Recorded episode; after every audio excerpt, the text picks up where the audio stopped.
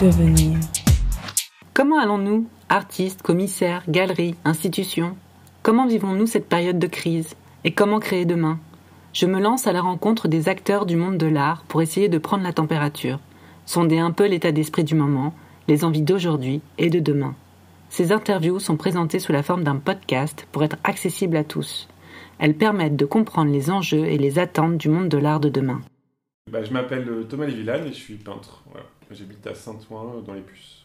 Ok. T'es peintre depuis euh, combien d'années? Bah, Je suis peintre, euh, on va dire, je gagne ma vie avec la peinture depuis, on va dire, 16 ans. Mais j'ai toujours fait de la peinture depuis que je suis petit, quoi, comme un bébé. Ok, donc tu as pu voir les questions un petit peu. Tu sais que mon, mes questions ne vont pas vraiment se porter sur euh, ton travail et sur ta ah façon de produire. Ah, je sais pas. Désolée. Ah On arrête tout. Et euh, ça va plus essayer de comprendre un peu ce que tu vis depuis un an, ouais. euh, depuis le début du Covid. Donc si tu pouvais me raconter un petit peu qui, comment tu vis depuis mars euh, dernier. Bah, moi, ça a été très, très presque cliché parce que j'ai collé complètement à l'actualité physiquement puisque je, suis sorti, je sortais de deux mois de travail très intense à faire un grand fusain géant dans un atelier où je dormais à peu près 4 heures par nuit de janvier à mars. Ce qui fait que juste au moment du confinement, j'ai attrapé le Covid. C'était au moment où on n'était pas obligé de mettre les masques. moi, j'habite à Saint-Ouen, dans un endroit qui était extrêmement Covidé tout de suite. Et donc, je l'ai attrapé direct, juste au début du confinement. Et j'étais malade un mois et demi. Euh, donc j'ai que euh, c'était la première fois que j'étais aussi malade euh, de, ma vie. Parce que bah, voilà, j'étais j'avais pas assez d'oxygène dans le sang et, et donc ça a été un mois et demi tout seul un peu, un peu naze. Quoi? T'es pas allé à l'hôpital? Je suis pas allé à l'hôpital, j'avais un médecin généraliste qui s'est super bien occupé, enfin qui, qui m'a pas soigné. Donc on a toutes les discussions, il m'a pas soigné, il m'a laissé dans mon coin, mais par contre il, il, était là, voilà, il est passé me voir même ici un des soirs et tout ça. Et euh, mais bon, c'était vraiment sordide. Et surtout, j'ai mis vachement de temps à m'en remettre parce que j'ai passé bah, un mois et demi euh, d'épuisement, de faire des yo-yo, enfin tout ce que tout le monde a connu. Euh, enfin, beaucoup de, beaucoup de gens qui ont eu le Covid, ça s'est passé comme ça. Et moi, c'était particulièrement. voilà, pas de, pas de, la gueusie, pas de problème comme ça, mais juste un épuisement total pendant un mois et demi. Je pense que j'ai évidemment mes systèmes immunitaires étaient super mauvais quand, quand je l'ai attrapé, donc voilà. Et après, euh, la blague euh, qui s'est passée, c'est que euh, moi j'avais une expo personnelle en septembre. et donc là, c'était le moment du déconfinement, une fois que j'étais arrêté d'être malade. Et ben moi, en fait, je suis resté confiné parce que j'ai dû travailler tout l'été, parce que j'étais en retard sur mon exposition. Et donc j'ai travaillé tout l'été jusqu'en septembre pour l'exposition.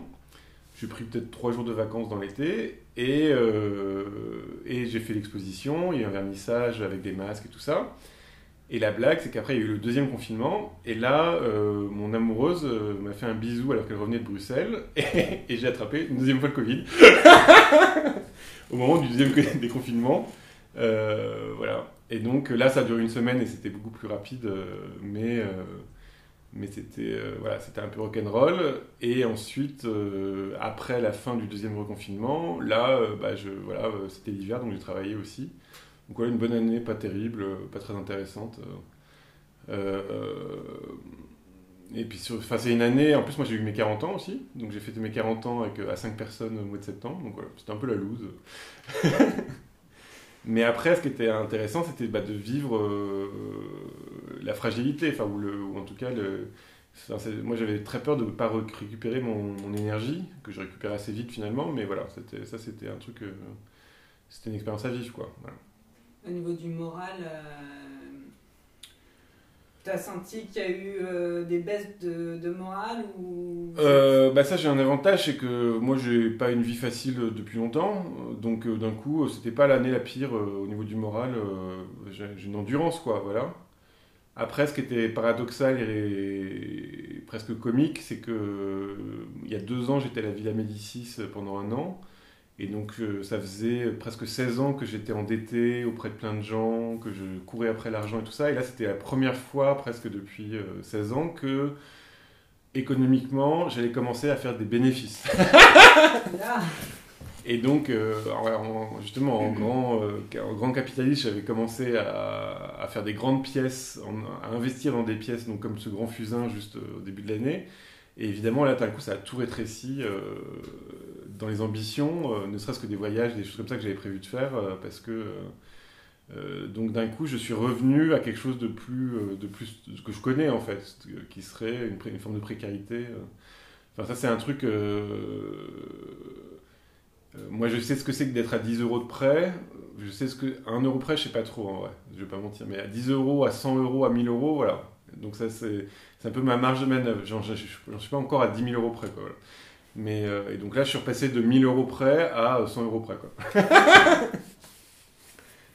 Et tu as vécu comment la période socialement? Est-ce qu'avec ta famille, les amis et tout, t'es es resté euh, complètement isolé ou t'as pu... Euh, bah moi de toute façon, quoi qu'il arrive, je suis super isolé. Donc ça, je, je passe 90% de mon temps tout seul. Euh, c'est pas... J'ai détesté le manque de liberté. Ça, vraiment, le côté... bah, même le couvre-feu, tout ça, je trouve ça insupportable. Et c'est drôle parce que moi, je passe mon temps enfermé, je passe mon temps faire, volontairement enfermé tout seul. Mais par contre, le fait de ne pas pouvoir sortir, je trouve ça horrible. Enfin, moi, je le vis très très mal. Et, euh, et les, les, proches, bah, j'ai une maman très malade euh, depuis très longtemps, donc très très fragile. Et pour le coup, là, c'était pas marrant parce qu'on a dû gérer. Euh, elle, elle, elle, s'est fait un an enfermée, vraiment. Là, elle est vaccinée maintenant, mais elle, elle sort un peu plus. Mais bon, c'est clairement, c'était ça l'angoisse, quoi. Voilà. Donc, elle avait un tapis de, de marche chez elle, elle vivait toute seule. Je l'ai vu euh, genre neuf mois après. Enfin voilà, ça c'était pas, euh, c'était pas marrant. Mais sinon, euh, moi, dans. Enfin, encore une fois, dans mes proches, c'est moi qui ai le plus morflé. Donc, donc c'était pas. Voilà. Toi, dans tes proches, tu as eu deux fois le Covid? Comment? Il y a, dans, dans, Deux fois le Covid? Oui, j'en connais pas d'autres. Là, j'ai un ami qui a, qui a, eu le Covid à Dubaï, donc il s'est retrouvé enfermé. Enfin, il est allé à Dubaï pour. il s'est retrouvé trois semaines coincé à Dubaï, donc il était super déprimé, mais, donc, mais il n'était pas très très malade, mais voilà. Mais non, non, j'ai pas. Est-ce que tu pourrais me citer euh, une ou plusieurs expos que tu es allé voir entre euh, ah les confinements Une expo qui t'aurait marqué, un artiste, euh, quelque chose qui. Bah, ça, ce qui m'a marqué le plus, en vrai dire, je trouve que c'était les. Moi, j'ai eu énormément de chance sur mon exposition personnelle. Donc, c'est une exposition personnelle. Moi, là, ça, faisait 4 ans que je travaillais dessus, quoi. Donc, c'est vrai que d'un coup, on met beaucoup de cœur, il y a beaucoup d'enjeux dedans. Et moi, j'ai eu la chance de vraiment tomber à un moment donné où c'était, on pouvait, euh, c'était ouvert tout le temps. Euh, bon, euh, je devais faire un spectacle dans l'expo, puis on s'est rendu compte que c'était un spectacle pour 9 personnes selon les nouvelles conditions sanitaires, donc on l'a pas fait finalement. Mais en vrai, j'étais très très chanceux. Moi, le pire que j'ai trouvé, c'était de voir des artistes qui justement commençaient la première expo. donc je pense à Damien Cadio, à, là, Maud Maris. eux, ils ont commencé, ils ont fait leur vernissage, puis hop, l'expo se ferme, quoi. Ou alors euh, Marion Bataillard qui travaillait ardemment à l'expo, puis d'un coup l'expo se fait même pas. voilà, il y a des trucs comme ça où ça je trouve ça super dur. Et après dans les expos qui m'ont marqué dans l'année, bah, il y a une expo de Simon Passeca, euh, euh, galerie Guido Romero Pieri. et là, les, mon expo était super belle. Mais après, j'ai pas. Qu'est-ce qui s'est passé? Non, j'ai un grand souvenir de l'expo Lucas Giordano qui était au Petit Palais. Euh, c'est la dernière expo que j'ai vue dans des bonnes conditions en février de l'année dernière, euh, de, bah, je sais plus quand c'était l'année dernière, non, de l'année dernière, ouais, voilà. Et, euh, oui, ça c'était un super souvenir. mais après, moi, j'ai pas besoin d'expo tout le temps. Enfin, c'est pas ce qui manque plus, c'est la liberté, plus que le fait d'aller dans les expos. Et sinon, si, j'ai passé l'année à travailler sur une. Enfin, j'ai écrit sur une, une peintre qui s'appelle Rosa Bonheur et ça, grâce au fait que j'étais journaliste, j'ai pu aller retourner dans sa maison euh, à Bi, à côté de, Fontainebleau. Et ça, c'était super de d'un coup se faire des petites, des petites euh, parenthèses comme ça, mais, euh, c'était pour le travail. Hein. Mais oui, moi, je, enfin, le manque de culture, c'était pas ce qui m'a le. Enfin, je trouve qu'il y a les livres, ça c'était des blagues. ça m'amusait beaucoup que les gens se bagarrent pour pour, que les librairies soient ouvertes. Bon, je peux comprendre économiquement pour les librairies, mais en vrai, euh, toute personne qui lit a toujours 15 livres qu'il n'a pas lus dans sa bibliothèque, quoi. Donc je ne comprenais pas trop l'enjeu, euh, l'enjeu dramatique du truc, euh, voilà. On parle de livres, alors je vais rebondir là-dessus. Quel livre Qu'est-ce que tu as lu pendant, pendant cette période? Est-ce que tu as lu des livres sur la pandémie, sur des, ah des personnes qui, qui pense des penseurs. Sur la pandémie, j'ai lu un livre de Jean-Pierre Dupuis qui est super bien. je sais plus comment ça s'appelle, bah, il est là, mais je sais plus. ça s'appelle. la catastrophe ou la vie. Bon, c'est pas un très bon titre. j'ai lu très vite alors. Mais parce que d'un coup, ça remettait des choses un peu au clair. Euh, ça remettait un peu les choses au clair sur plein de choses, des rapports, des, rapports aussi de. Enfin, il comparait les pandémies entre elles et tout ça, et c'était plutôt intéressant. Et moi, j'écoute beaucoup, beaucoup les médias. Euh, ça, je suis. Jusqu'à, euh, j'avoue que cette année m'a beaucoup, m'a un peu bousculé sur les médias, tout ça. Enfin, je suis presque devenu complotiste. non, parce qu'il y, y, a un exemple qui m'a vraiment. Enfin, moi, je sais de rester rationnel, hein, mais il y a un exemple qui m'a vraiment Enfin, il y a deux exemples d'ailleurs. C'est euh, la première chose, c'est que j'ai suivi en peignant, euh, j'ai écouté toute la commission d'enquête sur la gestion du Covid. Euh, donc ça, c'est c'est le, le, Parlement. et donc c'était Eric Ciotti qui était genre, on n'a pas très, c'était des députés comme ça, c'est pas très sympa. Et d'un coup, il, questionnait tous les gens les uns après les autres. Et d'un coup, c'était vraiment spectaculaire à quel point Jérôme Salomon était un menteur patenté. Enfin, c'était ça brillait quoi. Euh, que Agnès Buzyn, qui avait des critiques très misogynes de partout, finalement, elle était plutôt euh, assez franche et que le mec qui était le plus menteur, euh, c'était vraiment lui. Et après, il y avait la commission du Sénat, et pareil, j'ai écouté toute la commission du Sénat, et pareil, ça brillait de mille feux à quel point ce mec était une ordure et, avait fait n'importe quoi. Et j'étais très, très, j'avoue que j'étais très surpris euh, quand il y a eu euh, le, film complètement ridicule, le complotiste Hold Up qui est sorti, ça fait la coupe de Libération. Il y a beaucoup, enfin, les médias en ont fait beaucoup de choses, beaucoup là-dessus, et je dois dire que ce film, évidemment, il est, c'est n'importe quoi, mais il y a des questions qui sont dans le film qui sont vraiment des questions qui, ont, qui se posent encore, auxquelles on n'a pas de réponse, et qui, évidemment, quand on laisse des portes ouvertes comme ça aussi grandes, et eh ben, on évidemment a envie d'y répondre, quoi. Et là, justement, la commission du Sénat, c'était le 17 décembre, euh, avait fait une, euh, un, appelle ça, un truc de presse où ils présentaient euh, leurs conclusions. Et leur conclusion, c'était que bah, Jérôme Salomon était un fief menteur, qu'il avait manipulé plein de papiers dans tous les sens, que... alors j'ai oublié les chiffres, mais c'était complètement spectaculaire qu'il avait mis un mois à racheter des masques euh, et que d'un coup il avait perdu 100 millions d'euros, euh, il avait fait perdre 100 millions d'euros à la France euh, entre ce que ça coûtait à l'époque et ce que ça coûtait maintenant, enfin voilà. d'un coup il y avait un coupable quoi. Alors évidemment moi je suis pas pour dire qu'il y a un coupable, mais par contre c'est quand même intéressant de se dire bah à un moment donné il faut être responsable. Et donc j'étais hyper étonné, et ça m'a rendu complètement complotiste, que bah, le mec reste en place, qu'on en parle, peut-être on en parle après, hein, mais je, je comprends pas trop le pouvoir peut-être, mais en tout cas ça m'a ça, pour le coup, ça m'a beaucoup troublé, euh, ce, cette, puissance du silence, euh, parce qu'il y a eu un article dans Le Monde, il y a eu un article dans l'IB, mais beaucoup plus petit, alors que c'était beaucoup plus important, et puis euh, voilà, il n'est pas, c'est passé comme ça, quoi. Et le Sénat, là, c'était je pense que Sénat Télé, là, ou la Télé Sénat, ils s'en sont, ils sont, tellement parmi que du fait que ça fasse pas de qu'ils soient, ils ont commencé à matraquer l'information plusieurs fois. Enfin, ils ont fait des émissions dessus et tout ça, mais ça n'a pas, ça pas pris. ouais, voilà. Et donc ça, c'était très, c'était intéressant quand même sur euh, qu'est-ce qu'on, euh, sur entre l'agitation médiatique et, le, et qu'est-ce que, parce que d'un coup, moi, pour pas être complotiste, j'avais besoin que ça, ça explose, quoi. ouais. Voilà. du coup, les médias, euh, t'écoutes quoi comme médias bah, J'écoute tout. Euh, et là, d'autant plus en ce moment, j'écoute beaucoup plus les médias, on va dire presque d'extrême droite, que sont devenus euh, CNews et tout ça, parce que justement, ça m'intéresse vachement de voir à quel point euh, ça se. Même RTL, hein, ça se, d'un coup, peu à peu, ça se trumpise ou ça se marinise tranquillement, doucement, comme ça. enfin, on est à un an des élections présidentielles et on voit qu'il y, a y, y, y a des digues qui se tombent, euh, bah, ne serait-ce que par exemple un exemple. Euh, moi j'aime bien les stigmates en fait. J'aime pas. Euh, évidemment que je pourrais écouter France Culture toute la journée, que d'un coup je, serais, bien dans mon monde quoi. Mais en vrai, regarder à Cyril Hanouna et de voir qu'il y a à chaque fois que maintenant qu'il y a un débat maintenant, il y a un mec d'extrême droite qui parle, bah ça change quelque chose de la, représentation. alors, c'est une vraie question, tout ça, mais là d'un coup ça devient quand même un problème si c'est eux qui prennent tout le temps le qui, prennent tout le temps le, le ouais ou le tempo de, des, débats quoi. Voilà. Et là j'ai l'impression qu'on est vraiment là dedans c'est à dire que c'est vraiment eux qui décident qu'est-ce qu'on va de quoi on va parler.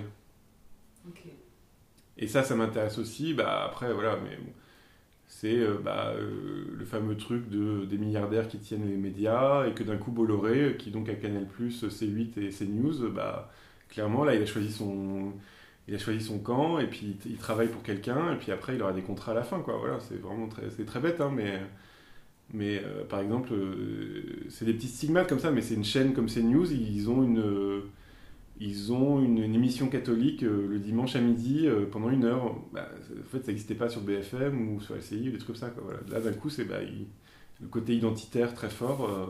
voilà tu parles de CNews, mais tu, euh, tu vas regarder d'autres informations aussi euh, Ah oui, oui bah, je peux regarder Mediapart, euh, enfin voilà, les médias sur YouTube, Thinkerview, je trouve ça super bien. Voilà. Est-ce que tu as l'impression qu'on a des vraies infos aujourd'hui?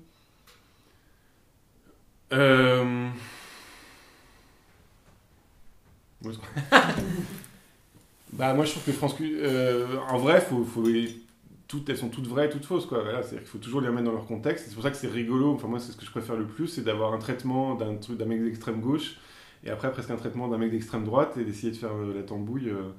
Et après, il y a aussi la question de l'impuissance, c'est-à-dire... Euh, moi, ce qui me rend le plus triste là aujourd'hui, c'est à quel point la question climatique n'est pas dans, le, dans, les, dans l'espace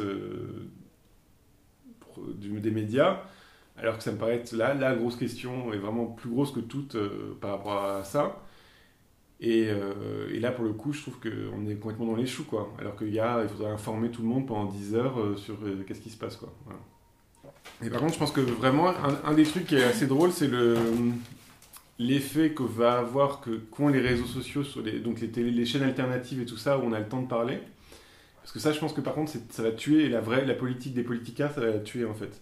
Là récemment, j'ai vu dans un, c'était la chaîne YouTube Reporter, euh, voilà, et donc ils invitaient Éric Piolle, donc le maire de Grenoble, et Arnaud Montebourg, euh, donc euh, voilà, qui est censé se présenter aux élections présidentielles et tout ça.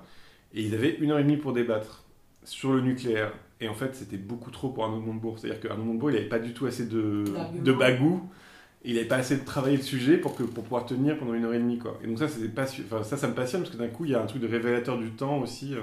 donc on le voit en train de chercher des, éléments de langage comme ça sur la, sur la table.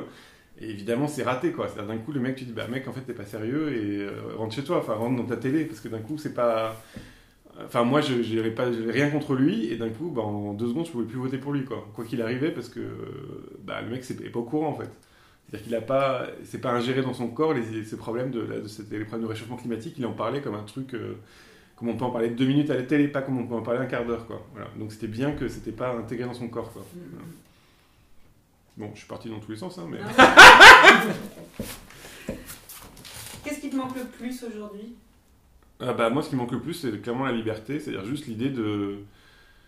Euh, alors, est-ce que c'est la liberté, tout ça, mais enfin, en tout cas, juste le fait qu'on contraigne euh, le temps, je trouve ça, ça, je trouve ça horrible, parce que moi, je suis artiste pour, euh, pour avoir le temps.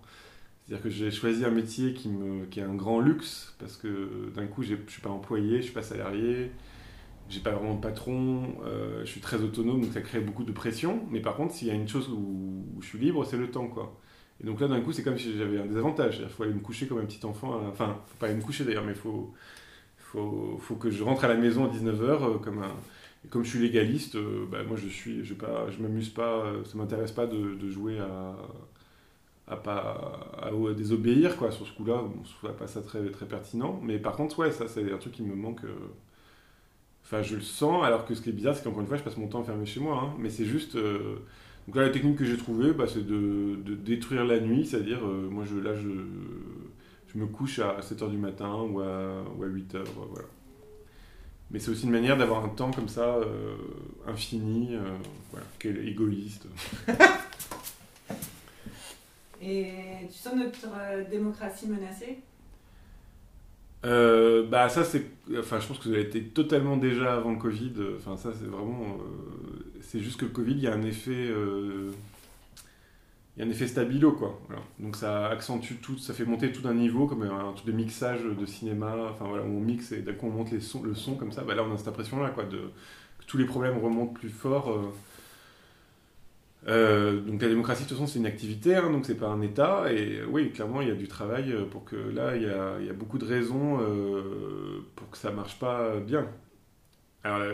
Enfin, pour moi, la première, c'est la raison climatique, c'est-à-dire euh, comment on fait une démocratie euh, quand il n'y a pas assez d'énergie euh, pour tout le monde et qu'il faut se restreindre, il faut se contraindre, notamment pour les femmes parce que c'est d'abord elles qui vont trimer, enfin qui vont prendre en premier. Hein.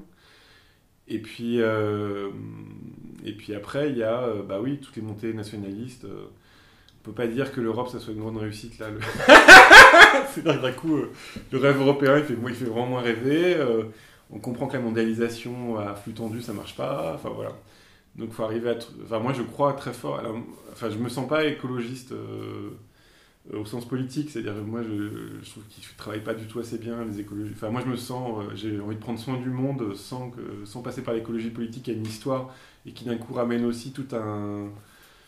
Euh, ramène aussi toute une idéologie qui pour moi ne marchera pas, c'est-à-dire on peut pas imposer aux gens, je sais pas je pense à des gens comme Cyril Dion qui, qui disent qu'il faut euh, mettre euh, de la pensée euh, ouverte dans les écoles ou des choses comme ça. moi, je suis beaucoup plus pragmatique. je pense qu'il faut d'abord expliquer aux gens qu'est-ce qui se passe, que c'est un problème concret. On essaie de résoudre ce problème concret ensemble, qu'on soit de droite, d'extrême droite, de gauche, voilà. Et puis, et puis voilà, c'est que c'est un problème de vital, hein, de survie avant de, un problème d'écologie, quoi. Mais donc ouais, je pense que bah, on va avoir besoin de beaucoup, beaucoup, beaucoup, beaucoup de démocratie pour que tout le monde comprenne ça et que donc soit on passe, euh, enfin non, je pense que c'est, non non, je pense que c'est très, c'est très, c'est très tendu quoi. Et ce qui me paraît d'autant plus tendu, c'est que les gens, alors là vraiment, euh, c'est, mais ça c'est dû aussi aux réseaux sociaux et tout ça, c'est qu'il y a la, tension, on peut pas, on n'aime pas l'autre quoi, on n'aime pas, euh, on n'aime pas les gens qui sont pas d'accord avec nous quoi. J'avoue que ça m'amuse beaucoup les gens qui sont. mais c'est, moi je suis un peu, je suis un peu pervers, je, je sais même pas si je suis d'accord avec moi, donc c'est d'un coup, j'aime bien, moi j'adore aller dans des milieux complètement différents. Tu vois, je sais pas, euh, ça c'est aussi un truc rigolo de quand tu es peintre, c'est que tu vas, euh, tu peux aller chez des cas sociaux, euh, quand je dis cas sociaux, c'est qu'ils se disent eux-mêmes cas sociaux, hein, mais donc des mecs de Montluçon super pauvres qui ont des poules dans leur, dans leur chambre, et puis je suis allé, j'ai, je suis allé à, Davos, je suis allé au forum de Davos avec des millionnaires partout, quoi, et d'un coup c'est hyper marrant de pouvoir se balader des situations comme ça à une autre, pour essayer de comprendre aussi ce qui, tu vois, ce qui par exemple, bah, Montluçon, c'est un bon exemple. J'ai passé 9 mois à Montluçon et j'étais à la fois euh, avec des mecs vraiment à la ramasse au RSA, super durs, euh, enfin vraiment avec aucune perspective. Et puis j'allais voir les bourgeois dentistes de Montluçon dans la même ville. Et c'était trop intéressant de voir comme ça euh, des catégories sociales qui ne se parlent pas entre elles dans, une même ville, qui est une petite ville de province plutôt loose, parce qu'ils ont 30% de, de, de, bâtiments vides. Enfin bon, voilà. Toi, tu arrives à naviguer entre les deux mondes? Bah, moi, mon travail de peintre, c'est que, en fait, c'est un... socialement, c'est plus rien. C'est-à-dire que tout le monde est là, genre, qu'est-ce que c'est que ce truc-là qui sert à rien? Et d'un coup, ça me permet d'être très, très souple sur. Euh, tu vois, moi, c'est un de mes trucs qui m'amuse le plus, c'est d'habiter à Saint-Ouen, qui, qui, est une ville encore euh, très. Euh, très, très dure socialement. Enfin là, il y a un des plus gros, un des plus gros points de deal, c'est au bout de ma rue, de France, c'est un des au bout de ma rue et tout ça. Et puis d'aller manger chez, avec des banquiers à Palais Royal le soir et puis de revenir chez moi. Enfin, d'un coup, il y a un truc aussi de. De conscience. Euh. Bah, de. Voilà, de ça, ça bouge. Euh, tu, vois, tu vois beaucoup de monde, quoi, différent. Euh, voilà. Même le rapport avec les collectionneurs, c'est un rapport. Des collectionneurs, c'est des gens qui peuvent s'acheter, qui ont acheté une télé, qui ont acheté, qui ont acheté deux voitures et qui après achètent de l'art. Ben, en fait, c'est une, une, une, population aussi différente que celle que moi je peux côtoyer, qui sont des artistes. Ou, voilà. Est-ce que tu as reçu une aide de l'État euh, depuis un an? Alors ça non, mais c'est parce que euh, moi j'avoue que j'aime pas trop l'idée d'aide euh, et que j'ai pu me le permettre. C'est une chance. C'est-à-dire que encore une fois, moi ma vie elle est tellement, j'ai tellement l'habitude de la débrouille, des choses comme ça que pour le coup si j'avais pas réussi à me débrouiller, je l'aurais prise, mais que là, pour l'instant, je je me, suis, encore débrouillé. Donc c'est allé jusqu'à un moment. Là, il y a un moment donné où j'avais plus. Alors, parce qu'en fait, c'est des. Moi, j'ai des points d'argent en fait. Je me dis bon bah là. Donc par exemple, là, j'avais deux gros points d'argent dans l'année qui étaient. Voilà, j'avais trois gros points d'argent. J'avais un point d'argent qui était en septembre mon expo, euh, qui a marché pas pas autant que ce que j'aurais voulu, mais qui avait bien marché quand même. Après, j'avais un autre point d'argent qui était Drawing Now, qui était en avril, et Art Paris qui était en avril. Bon, les deux ont été décalés, donc là, ça m'a foutu dans la merde, parce que je m'étais calculé. Moi, je suis dépensier, hein, je vais pas et donc j'avais, euh, donc j'attendais à être bon jusqu'en avril. Et puis en avril, ça, ça, ça coince un peu. Mais euh, d'un coup, j'ai fait euh, un truc tout con qui était de réveiller un peu tout le monde en faisant un truc de communication. en disant même pas que c'était pour acheter, pour, pour acheter ou vendre, mais j'ai fait une communication sur toutes les expos que j'avais en ce moment qui étaient invisibles, et puis d'un coup j'ai vendu les tableaux qui étaient dans le, dans le mail que j'ai envoyé. Donc j'étais content, voilà, c'est plutôt simple. euh, Mais bon, c'est un coup de chance, quoi. Mais ça, après, c'est tout le. Euh, Enfin, moi, je fonctionne comme ça parce que je pense que c'est comme ça que ça marche aussi euh, de tenir. C'est-à-dire que je, je suis pas prof à côté ou pas des, je fais pas des choses à côté pour, pour l'argent parce que je pense que me foutre dans la merde et me pas me donner de solution fait que d'un coup, je vais avoir l'énergie de trouver les solutions pour aller dans ce sens-là et qui va toujours dans le sens de mon travail, en fait, de mon œuvre. C'est-à-dire que euh, ça, va, ça passera toujours par euh, euh, produire quelque chose à la fin. Donc apprendre, progresser, tout ça. Donc par exemple, là, j'ai des gens qui me demandent des commandes et j'ai toujours ça en- aussi en... Là, il y a un monsieur, c'est très drôle, il m'a demandé une commande de coq, d'un portrait de coq. Moi, je trouve ça hyper drôle, enfin, j'en ai déjà fait un en plus, mais ça m'amuse de le faire. Sauf que la blague, c'est où trouver un coq aujourd'hui alors que j'ai le droit à 10 km de... D'un coup, il y avait un truc marrant. Donc là, je suis à l'affût du coq. euh, voilà, donc là, dans ma journée, euh, tu vois, que je passe euh, des fois, bah, je, je pense à où est le coq, où trouver le coq. euh, Donc, si je Mais vois non, un coq, je quoi. te dis. Non, non, mais voilà. c'est- et puis il y a. hum, Donc voilà, mais après, je comprends très bien qu'on qu'on y- qu'on- qu'on utilise les aides et tout ça. Et, puis- mais encore une fois aussi, c'est. euh, Ça, c'est peut-être. euh, Bon, encore une fois, c'est un peu libertaire, débile de ma part, hein, mais euh, c'est aussi une manière de ne pas s'habituer au- à la situation. C'est- Ça me paraît très important. euh, C'est-à-dire que là, je- encore une fois, le côté stabilo, je pense que clairement, on a vu ce que c'était que le salariat, quoi, en France. Ah. C'est-à-dire que d'un coup, les gens qui sont le plus aidés, c'est les gens qui ont, qui ont été, ont le salariat, qui, sont qui ont des salaires et tout ça. Puis d'un coup, c'est beaucoup plus facile. Et, et en fait, c'est une, forme de. c'est Pour, ça peut éteindre aussi la paix, c'est pour acheter la paix sociale, quoi. Voilà, il n'y a pas plus. Et par exemple, une des choses que je trouve marrante à se poser comme question, on va me dire d'ultra gauche, d'extrême gauche, mais que je trouve vraiment intéressante, c'est pourquoi on a décrété qu'il fallait payer euh, leur salaire à tout le monde euh, comme ça, et qu'on n'a pas dit ah bah attends, il y a des gens qui n'ont pas du tout d'argent, d'autres qui vont avoir un salaire de 10 000 balles, et pourquoi on dit pas bah voilà, on donne tant, tant d'argent, euh, enfin voilà, qu'on équilibre un peu les comptes pour que. universel pour que tout le monde ait un peu Bah, euh, ou en tout cas un, un sens plus égalitaire où d'un coup, euh, je vois pas pourquoi le mec qui gagne 15 000 balles par mois euh, en salaire, il toucherait 15 000, je sais pas, il doit toucher 80%, donc il va toucher 12 000 balles, pendant qu'il y en a un autre qui va toucher 800 balles, c'est débile. Si on veut vraiment porter tout le monde, bah d'un coup, on aurait pu équilibrer. Voilà, ça, ça je trouve ça marrant parce que d'un coup, la solidarité ça s'arrête à, à ce truc-là qui est euh, le mérite. Et on sait bien que le mérite, c'est une construction sociale. Donc euh, d'un coup, euh, enfin le mérite du salaire, par rapport au salaire et tout ça, quoi. Voilà. Donc voilà, ça, je trouve ça intéressant. Je trouve ça marrant les États-Unis qui d'un coup sont beaucoup plus pragmatiques. Bam, ils balancent 1500 balles sur tout le monde et puis on n'en parle plus, quoi. C'est aussi une manière d'éteindre le, le- le feu, mais c'est. Mais, mais voilà. C'était plus égalitaire. Bah, je- enfin, en tout cas, c'est un autre moyen, c'est une autre manière, manière de voir les choses, quoi. Voilà. Et là, ce que je trouve marrant, c'est aussi le, enfin, moi, je- là pour le coup, l'apathie sociale, euh, c'est-à-dire le, le manque de réaction de tout le monde euh, une fois qu'on a son petit chèque à la maison, enfin, comme un vieux pépé. euh. Et j'espère, ça, c'est l'autre chose aussi, c'est que là, alors pour le coup, c'est un espoir, c'est vraiment que d'un coup, les jeunes, ils vont comprendre que, enfin, les jeunes, les gens de moins de 45 ans, de 50 ans, vont comprendre que le pouvoir appartient à ceux qui votent et que peut-être que s'ils se mettaient à voter. euh, voter bien ou voter euh, en rapport de force, et ben, en- toute la politique sanitaire du- de, de la France serait pas en fonction des, des- des mecs de plus de 85 ans, quoi. Voilà. Qui eux votent. C'est un peu bizarre, mais voilà. Je sais que tu as une galerie, est-ce qu'elle t'a aidé un peu ou soutenu pendant, pendant cette période? Bah, alors c'est un peu compliqué parce que moi j'étais en fin de. Attends, comment il va faire ça, euh, faire ça diplomatiquement? Euh, Donc moi j'étais en fin d'expo là avec eux, donc euh, ils m'ont payé très, très honnêtement, enfin voilà. Après, euh, mais ça c'est un sujet qui m'intéresse, qui m'a, qui s'est révélé beaucoup plus violent encore une fois aujourd'hui qu'avant, euh, grâce au, au- au stabi- stabilo boss du Covid, c'est que. Alors Magali est un peu particulière euh, financièrement, mais en gros, euh, c'est des salariés. Et donc, euh, en fait, euh, Magali, elle est partie beaucoup en vacances. euh, euh, voilà. Mais c'est normal, hein, elle a le droit, je comprends. Oui, oui. Mais d'un coup, évidemment que son problème n'est pas le mien. Parce que moi, mon problème, c'est de vendre des tableaux pour, pour, pour survivre. Ou Pour vivre, voilà.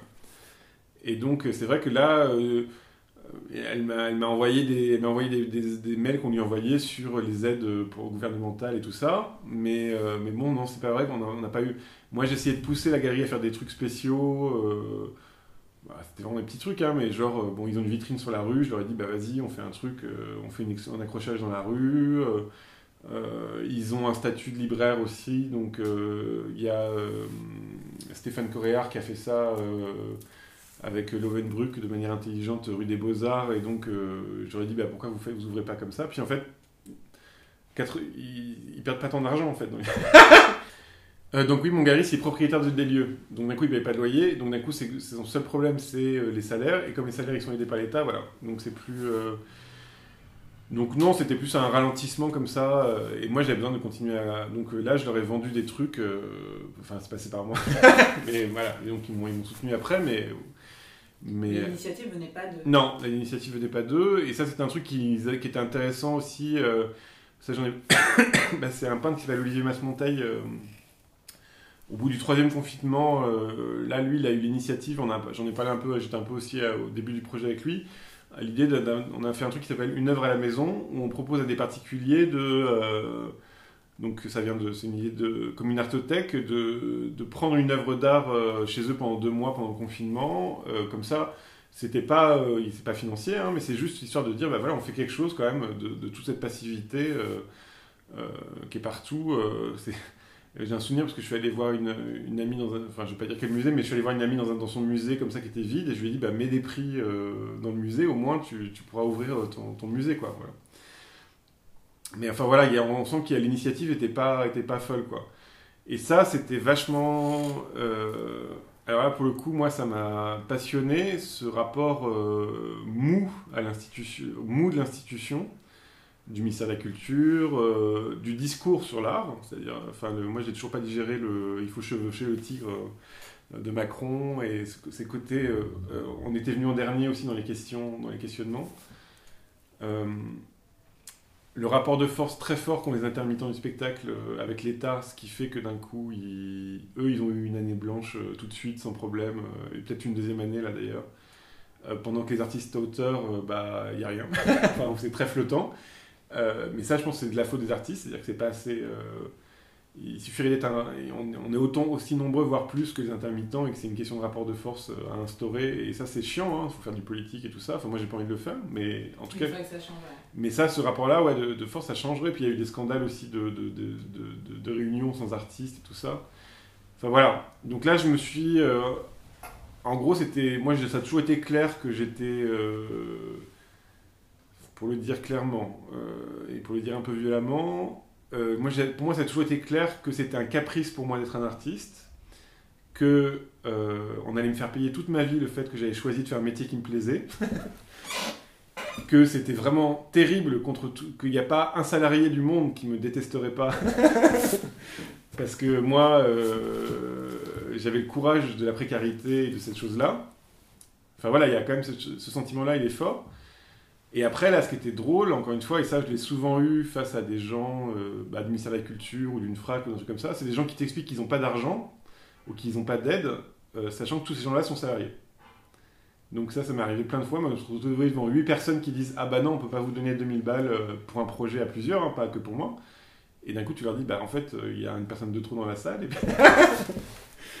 on, enlève un, on enlève un employé, c'est réglé. enfin voilà. Des gens qui sont censés aider. euh, Sachant que ces gens-là, euh, enfin là je vais être un peu dur, mais je pense aussi que s'ils sont dans le milieu de l'art et tout ça, c'est aussi qu'ils voulaient être artistes, qu'ils ont un rapport à ça et tout ça. Et donc, bah voilà, le mythe de Van Gogh, ça arrange bien tout le monde. euh, c'est le côté, euh, quand t'es artiste, tu souffres, ça arrange bien tout le monde pour, euh, pour, euh, pour pas créer de l'émulation. Or, je pense que clairement, on a un milieu, enfin notamment le milieu de l'art français, euh, il est en manque total de moyens, en manque total d'ambition, et, et, euh, ça pourrait aider énormément euh, la société, la, Fran- enfin, la France et le, le rayonnement de la France, une guerre culturelle aussi par rapport, au, je sais pas, par rapport à Netflix ou des choses comme ça, ça pourrait aider vraiment le monde.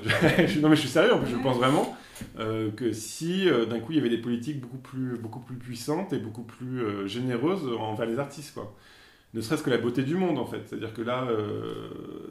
Moi, je trouve qu'il ne devrait pas y avoir une, commission d'architecture ou une commission d'aménagement du territoire sans des artistes dans, les commissions.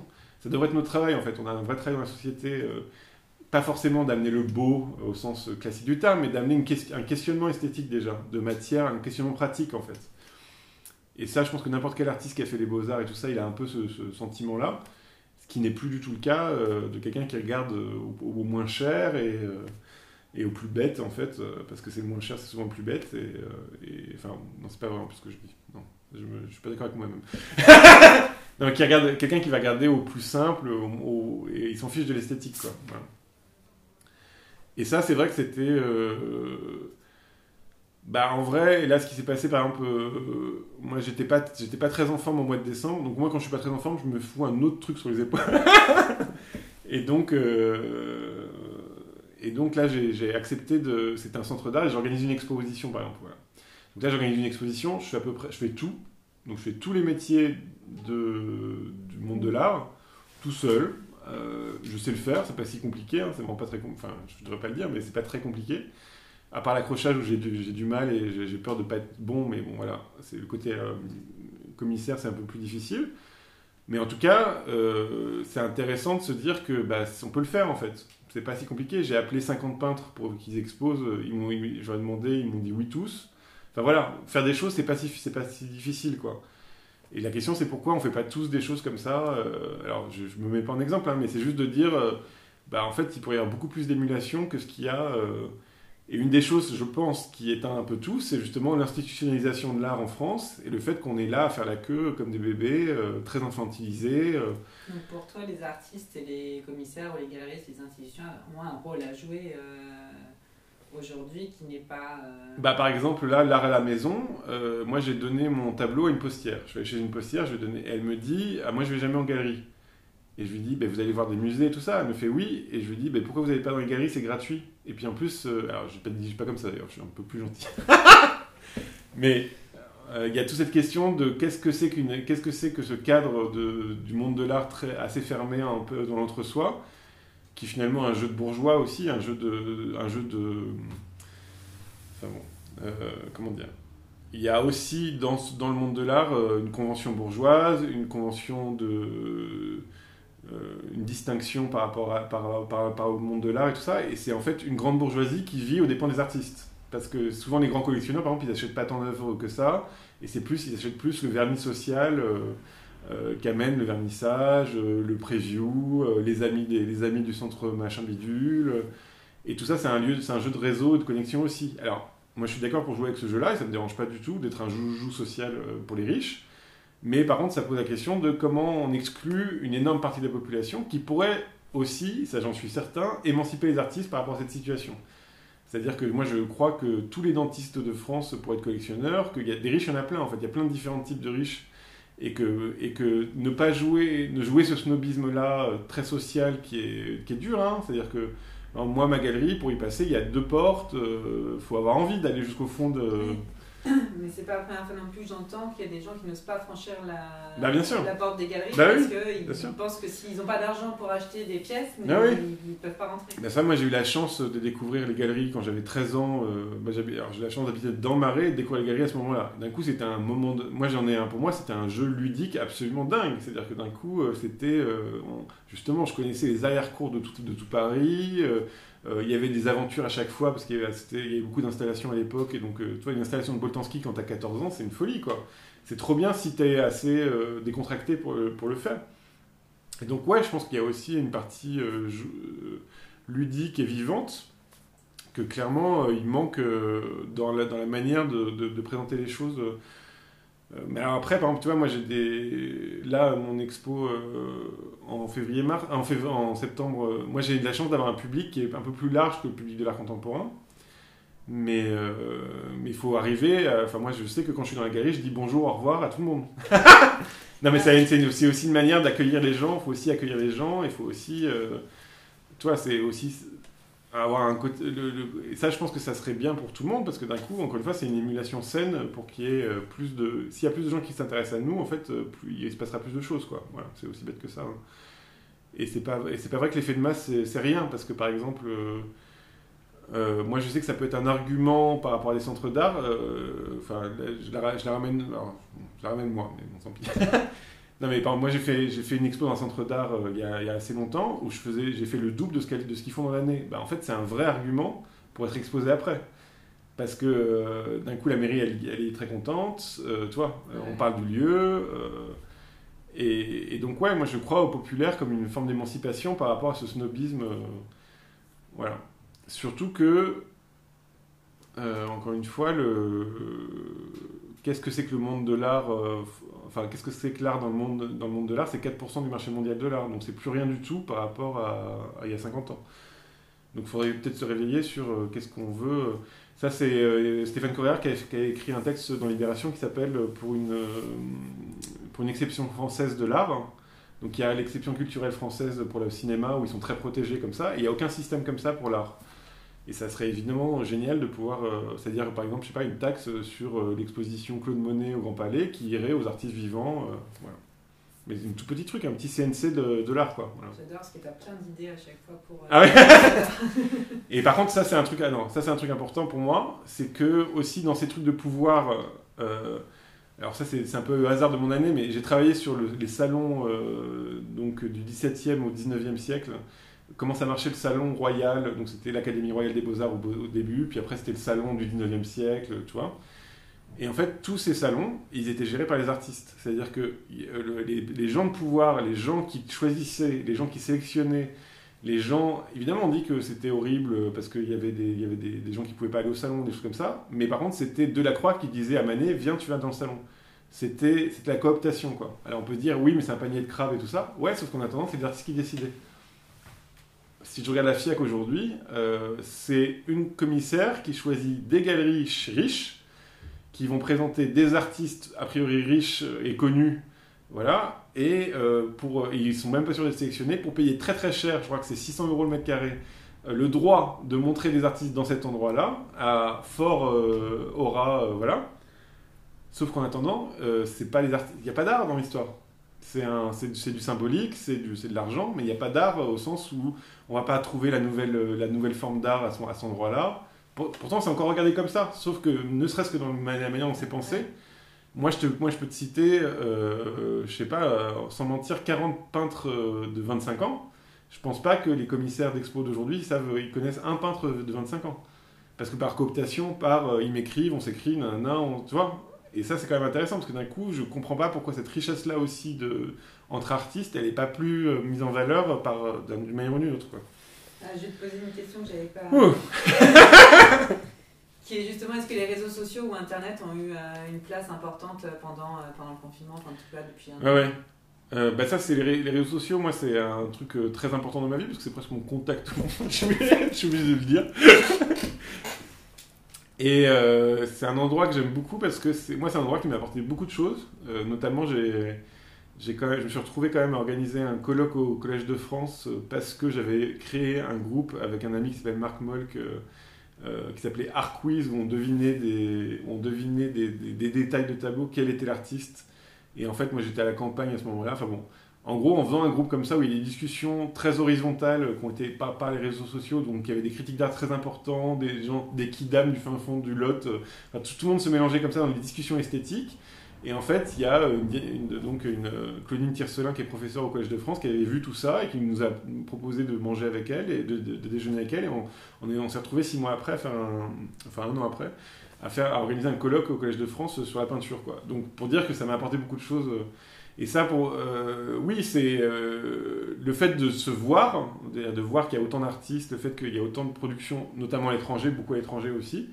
Bah oui, évidemment que ça donne un sentiment de un sentiment de, de, de, vitalité et d'émulation qui moi, moi est vachement important. C'est-à-dire que moi je pense pas que je crois pas à l'artiste tout seul dans son coin qui est un génie en fait. Moi je crois au fait que plus ça plus ça plus ça brasse euh, je crois à la saine émulation quoi. Moi j'adore avoir des artistes qui sont meilleurs que moi, euh, qui, qui, me, qui me font du mal parce qu'ils sont trop bons. Enfin voilà. mais je crois c'est un niveau d'exigence que je trouve intéressant. Et d'ailleurs, je pense que des, moi, je connais plein de peintres des années, enfin, je ne vais pas les citer pour ne pas être désagréable, mais il y a plein de peintres des années du XXe siècle je pense, aurait été meilleur s'ils avaient été un peu plus coués par ce qui se passait à côté d'eux. Parce qu'on sent qu'ils sont un peu éteints, euh, voilà. Et par, euh, donc, si, parce que j'ai un truc à dire sur là-dessus. Oui, et là, le, et là c'est un sujet qui m'intéresse beaucoup. C'est que justement, euh, notamment sur la scène française euh, en peinture, tu as comme ça une émulation très forte. Donc, tu as, on va dire, 300 peintres ou 400 peintres euh, vraiment de bonne qualité. Et ils n'ont pas de point central, de, ils n'ont pas de point de ralliement. Donc, on Ils est. se rencontrent jamais. Bah, ils se rencontrent parce que voilà, mais par, enfin ils se rencontrent. ils- tout le monde est un peu un ours, donc c'est pas facile. mais, mais surtout, ils ont pas de, il n'y a pas de lieu de gravitation en fait. Il n'y a pas de festival, il n'y a pas. euh, si on regarde la photographie, euh, il y a le Centre européen de la photographie, il y a le Jeu de Paume, il y a le Festival d'Arles, euh, il y a plein de choses comme ça qui, euh, qui créent des. Il y a Art Paris, il y a Paris Photo. Donc tu as plein de d'endroits comme ça qui créent. Et là, les peintres, pour l'instant, c'est ils sont soit en galerie, dans des petites galeries comme ça, où bon, tout le monde va voir les, les expos, tout ça, mais il n'y a, pas ce- y a pas ce truc de, de centre de gravité. Et je pense que c'est une perte d'énergie énorme. Ça, voilà. Pardon. Je suis bavard, hein, pas. Ce serait ma dernière question, mais en fait, j'ai quand même pas mal répondu Ouais. aussi. C'est qu'est-ce que, qu'est-ce, que qu'est-ce que tu espères pour la suite?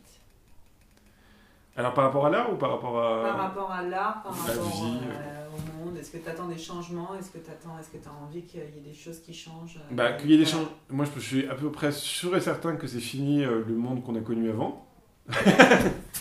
c'est à peu près sûr et certain que jamais on aura le, le sentiment de calme euh, qu'on a eu euh, dans, nos, dans nos vies, euh, dans notre fin de vie thermo-industrielle, d'ère thermo-industrielle. Enfin, voilà, c'est fini, ça c'est sûr. Je pense que ça va être chaotique tout le long de notre vie. Alors, ça va être chaotique du temps, ça c'est sûr, de la, de, la, de la météo, des événements climatiques et tout ça. Et après, la question, c'est est-ce que c'est un chaos politique de droite? Est-ce que c'est un chaos politique. je pense que c'est une vraie menace, hein, de droite, quand je dis de droite, d'extrême droite. hein. Enfin, pas. Voilà. On a déjà commencé, hein, parce qu'on crève les les yeux des Français et tout ça. euh. Euh, bah ça, par exemple, le, le- film de David Dufresne, je sais pas si tu. Bah voilà. Ça, je trouve ça vraiment très très bien, parce que c'est vraiment un objet. euh, c'est presque un objet historique euh, de, ce qui se passe vois, ça passe comme ça, on a un peu oublié, mais en fait, ça, c'est pour moi, c'est stigmatisant, c'est stigmate de tout, quoi. C'est-à-dire que il n'y aura pas d'après, hein, il aura, pas on peut pas de retour à la normale après ça, quoi, en fait. Et on peut pas crever les yeux, des Français parce qu'ils parce qu'ils se baladent dans la rue, enfin, parce qu'ils manifestent. Donc d'un coup, c'est un passage de- d'extrême droite euh, très fort, quoi, quand même. Donc soit, donc soit ça va dans ce sens-là, soit ça va dans le sens euh, que j'appelle des mes voeux, mais de manière euh, totalement, pour le coup, déprimée, parce que je dois dire que les écologistes sont pas du enfin, les, les, partis écologistes sont pas du tout à la hauteur de, je trouve, de la, de la situation. Euh, bah, un espèce de grand, de grand chambardement comme ça de, de- de- des politiques euh, vers, euh, vers des restrictions euh, de, l'ordre du réel sur, sur nos, vies économiques. Quoi. Et donc évidemment que pour accepter ça, il bah, faut, faut l'expliquer, il faut avoir du com faut créer. Bah, ça c'est un. Moi, il y a des gens comme ça qui, qui personnellement me. Je suis content qu'ils existent quoi. Voilà. Gaël Giraud, je sais pas si tu qui c'est, qui est un, un économiste jésuite un peu chelou. Bah, dès qu'il parle, je trouve que tout ce qu'il dit c'est très intelligent. Il y a Jean-Marc Jancovici, il y a euh, euh, Valérie Masson-Delmotte. euh, voilà, il y a des gens comme ça que. qui- pas des phares dans la nuit, mais je me dis, Bon, et Thomas Piketty aussi, enfin voilà, il y a des, gens comme ça. Et donc ça, ça, serait une société qui m'intéresserait si ces gens-là, ils pouvaient influer comme ça sur Phil Biwix aussi. parce que d'un coup, ça veut dire que... bah, Georges Charbonnier aussi, je ne sais pas vois qui c'est. bon, voilà. Bah, par exemple, lui, justement, la question de, entre euh, fin, fin du mois et fin du, fin, des, fin du temps, comment on fait, quoi. Voilà. Mais euh, enfin voilà, je pense que c'est tout ça va, tout ça est en train d'infuser et tout ça est très long et c'est ça le problème, c'est que c'est vraiment la question du temps, euh, du temps, du temps long qui, est, qui, est, flippante. Donc je pense qu'on va vivre le chaos, voilà. non non mais que, c'est pas, il va falloir être courageux, voilà. Faut pas espérer, ça espérer, ça, je pense c'est vraiment la pire chose à faire. Euh, je pense qu'il faut être courageux, armé, euh, informé. euh, et puis bien penser que c'est pas en se restreignant soi-même tout seul dans son coin en tant que consommateur que ça va bien se passer, puisque ça c'est le chiffre projet qui a prouvé que c'était 30% du problème. si, si chacun était super écologiste dans son coin, bah, c'est 30% du problème qui est réglé, donc il reste 70% qui est le système économique. Quoi. Donc il faut bien penser que ça se joue, euh, ça, va être politique. Quoi. Et moi ça m'intéresse pas, enfin j'ai pas envie d'y passer du temps dessus, mais voilà, on est obligé, si, on est un peu sérieux. Parce que ça, je sais pas si. Enfin, moi, j'ai mis du temps à comprendre et à bien le vivre, et je sais pas si tout le monde le vit. euh, parce qu'il y a une différence entre croire et savoir, quoi. Et j'aimerais bien que tout le monde le croit. Euh, vous j'ai un peu fou ça, mais, c'est- mais je crois. hein, je, sais que ça va se passer comme ça. C'est que euh, moi, je fais de la peinture, et l'idée que euh, peut-être qu'il n'y aura même pas euh, d'humanité pour dans le temps pour, pour pouvoir voir mes peintures dans le temps, bah, d'un coup, ça justifie, même, ça, justifie même plus mon existence. Donc évidemment, on a besoin de futur, quoi. Donc moi, je le prends comme ça. hein. C'est-à-dire, je le prends à me dire, bah, en fait, oui, si c'est Mad Max, clairement, les peintures, on s'en foutra, quoi. non, mais voilà. Et donc, c'est une question de civilisation. Et enfin, j'ai deux minutes ou pas, là, encore Ok, alors ça, j'ai un, bon argument. C'est- un argument que je ne comprends pas. Pourquoi les, pourquoi les écologistes l'utilisent pas, au lieu d'attaquer comme ils le font. euh. Mais en gros, c'est le problème de tout le monde. C'est-à-dire que si on prend la politique de manière super cynique, les gens d'extrême droite, ils rêvent de grands remplacements, euh, du fait que d'un coup la France va devenir musulmane et tout ça. Et ben, bonne, informa- bonne nouvelle pour eux, euh, ils ont bien raison s'il y a réchauffement climatique autant que ce qui est prévu. Parce que là, l'ONU, qui est quand même pas euh, foufou, il prévoit déjà 250 millions de réfugiés climatiques, alors du côté plus euh, de l'Indonésie et tout ça. Mais enfin bon, l'Afrique subsaharienne, si elle devient invivable, clairement, ça va, ça va tellement... euh, Enfin, les mouvements de, population vont être tellement énormes que évidemment que ça va détruire tout ce qui est occidental. Ça, voilà, c'est acté. Donc peut-être c'est un peu leur intérêt, de, au lieu de cracher sur les écologistes, c'est peut-être leur intérêt de se poser la question. Parce que d'un coup, c'est vraiment leur cauchemar concret euh, auquel on peut, des scientifiques peuvent signer à ce rêve-là, quoi. Tu vois. Du côté de l'extrême gauche, évidemment que c'est une super bonne nouvelle, euh, le réchauffement climatique, parce que c'est la preuve par, par, euh, par, euh, c'est la preuve par, par, par l'exemple que ça marche pas le capitalisme que, comme et que l'exploitation du monde d'un monde fini, d'un monde l'exploitation infinie d'un monde fini, ça marche pas. Donc là, c'est bien la preuve que ça marche pas. Donc on est content.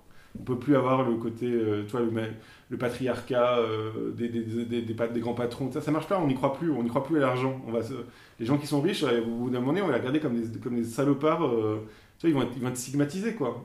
Clairement, les, les youtubeurs super riches, on va les regarder, mais comme des, comme des ordures au bout d'un moment. C'est-à-dire que ça va devenir tellement plus dur la, la vie que on regardera les riches comme des salauds. Donc il n'y aura pas. voilà. Les gens du milieu qui sont censés être des modérés intello, qui sont quand même en train de crever les yeux des gens, mais bon, voilà.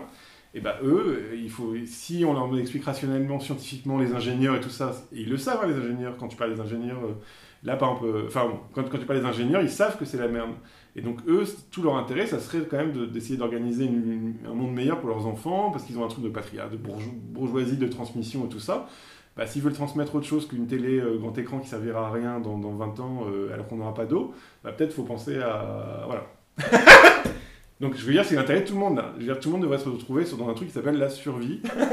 Et en même temps, c'est hyper intéressant pour un artiste, euh, cette époque-là. Alors moi, j'essaie de le mettre au côté positif, mais c'est quand même super passionnant pour, le- pour le coup de vivre un moment complètement dingue où euh, est sur nos épaules un truc qui a un rapport avec des gens dans mille ans. Ça, c'est quand même fou. Parce qu'on n'a pas souvent, euh, en tant qu'humains qui vivotons dans un espace vide de l'éclat et tout ça, bah, d'un coup, nos vies, elles sont quand même super importantes. Parce que c'est c'est sur nous que ça tombe. hein. Ouais. Non, mais c'est fou, parce que c'est c'est un vrai. D'un coup, notre vie, elle a un vrai, un vrai, un vrai sens, quoi. C'est-à-dire de prendre soin du monde, c'est un vrai sens. Et donc, c'est vachement intéressant, je trouve, de, par rapport à tous les gens dépri- déprimés et tout ça. Bah, en fait, non, c'est vachement. C'est c'est plutôt. C'est euh, une belle mission. Bah, une mission, dans, le, dans la mission, il y a un côté doigt moral qui fait toujours chier, parce que la morale, je crois que c'est pas la solution. Par contre, d'émanciper les gens par le, par le savoir, et de leur montrer euh, que c'est leur pouvoir, c'est super intéressant. Et après, c'est la question du pouvoir, c'est comment justement organiser le pouvoir pour que on- les gens qui, qui, qui peuvent, peuvent pas, comment ne pas se sentir impuissant. Voilà, ça c'est important. mais- Bon. Bah, merci beaucoup. Bah,